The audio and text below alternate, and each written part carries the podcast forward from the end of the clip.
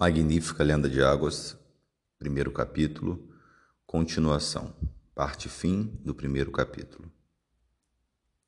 Chegando ao cume, Águas pega um recipiente que ia amarrado em sua cintura. Trata-se de uma sacola formada por estômago de animal e revestida por uma camada de pelos. Na ponta há uma espécie de bico esculpido em madeira. Desamarrando o objeto, Águas leva-o acima de sua boca, abrindo sua ponta e permitindo que o conteúdo seja bebido. É apenas um pouco d'água. Bebendo um pouco, oferece à sua amiga logo depois. Rachem permanece estática, fitando o horizonte. Notando a face dela, um par de olhos claros percorre o horizonte.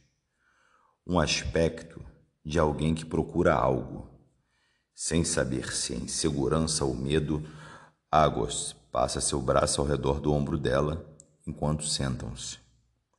Demora um pouco até que ele entenda. Ela não está assustada. Muito pelo contrário, procura algo. O que viemos fazer aqui? pergunta o rapazinho. Sem ser respondido, Rachem exclama: Ali! São arpias! Procurando no céu azul escuro e sem nuvens, o menino encontra duas arpias. São animais imensos, assustadores e encantados. Lembra rapidamente das histórias que envolviam tais aves. Uns afirmam que teriam raptado bebês de uma pequena vila. Outros que um guerreiro ferido tinha sido capturado e nunca mais foi visto. Assim, uma delas vem na direção do Cúmer. Num voo circular e perdendo altura rapidamente, a imagem vai aumentando.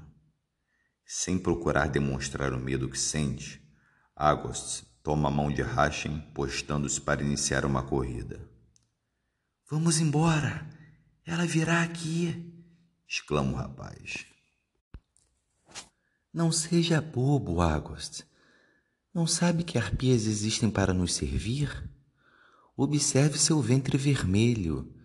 São diferentes das selvagens e utilizadas pelo oráculo para comunicação com o povo.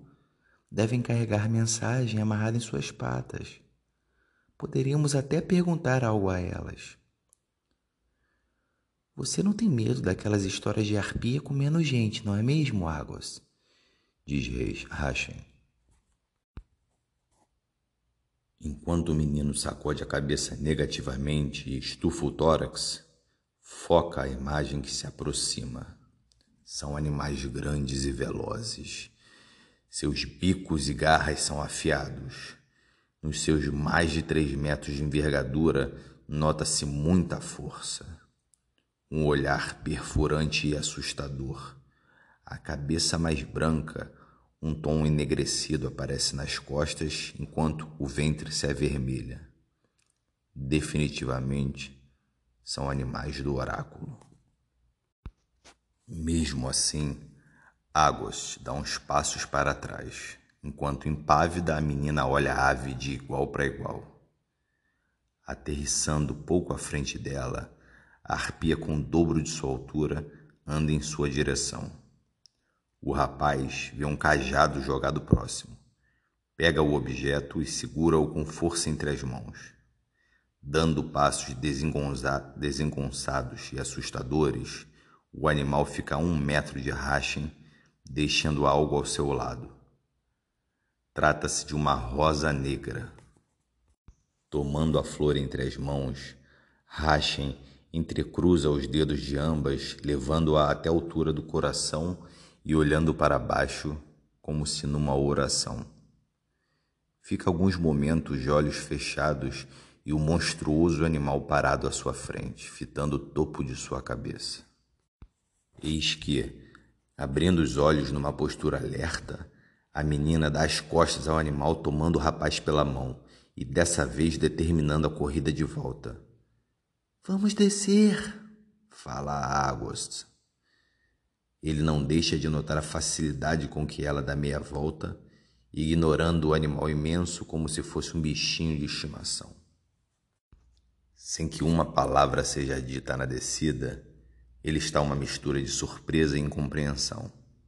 O ocorrido há pouco dá giros em sua mente e, sem notar, chegam ao final, passando pelo local agora vazio, mas que era guardado por dois há pouco tempo atrás. Caminhando de forma apressada, observam finalmente os mesmos sentinelas cuja falta foi notada. Eles iam assustados ao lado de guerreiros recém-chegados. Homens de outra tribo estavam ali. Sua pele é negra e feições fechadas. Não montam cavalos. Estão em cima de animais muito maiores e mais pesados que possuem uma tromba imensa e chifres afiados saindo da boca.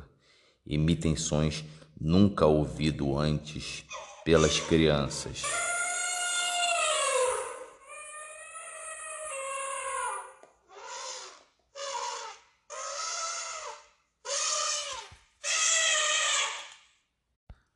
Assim, os visitantes vão ao centro de Acádia, onde um círculo grande se forma ao seu redor.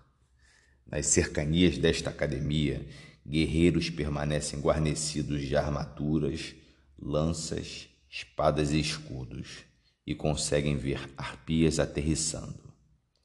Essas aves trazem uma mensagem que mudará a vida de todos para sempre.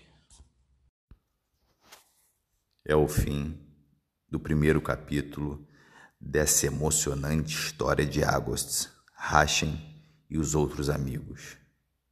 Uma história verdadeiramente magnífica de aventuras, batalhas e diversões intensas para crianças.